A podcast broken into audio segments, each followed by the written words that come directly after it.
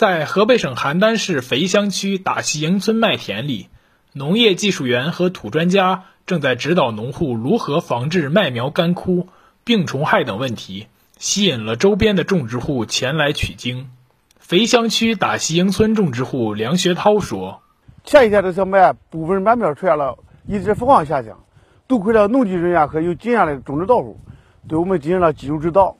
所以我就采取了喷施叶面肥和一些其他措施。”现在整体苗情不错，相信今年一定会有个好收成。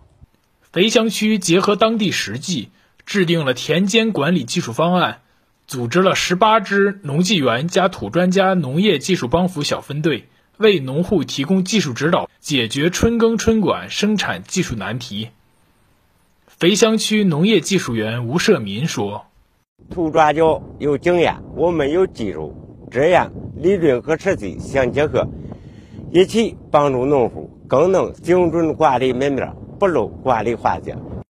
据了解，今年肥乡区预计播种小麦三十六万亩，种植蔬菜十九点五万亩。除了提供农业种植技术指导，当地还备好了农药、化肥、种子、农膜和各类农机等物资，确保春耕春管顺利进行。新华社记者岳文婷、邹尚博。报道员薛建东，河北石家庄报道。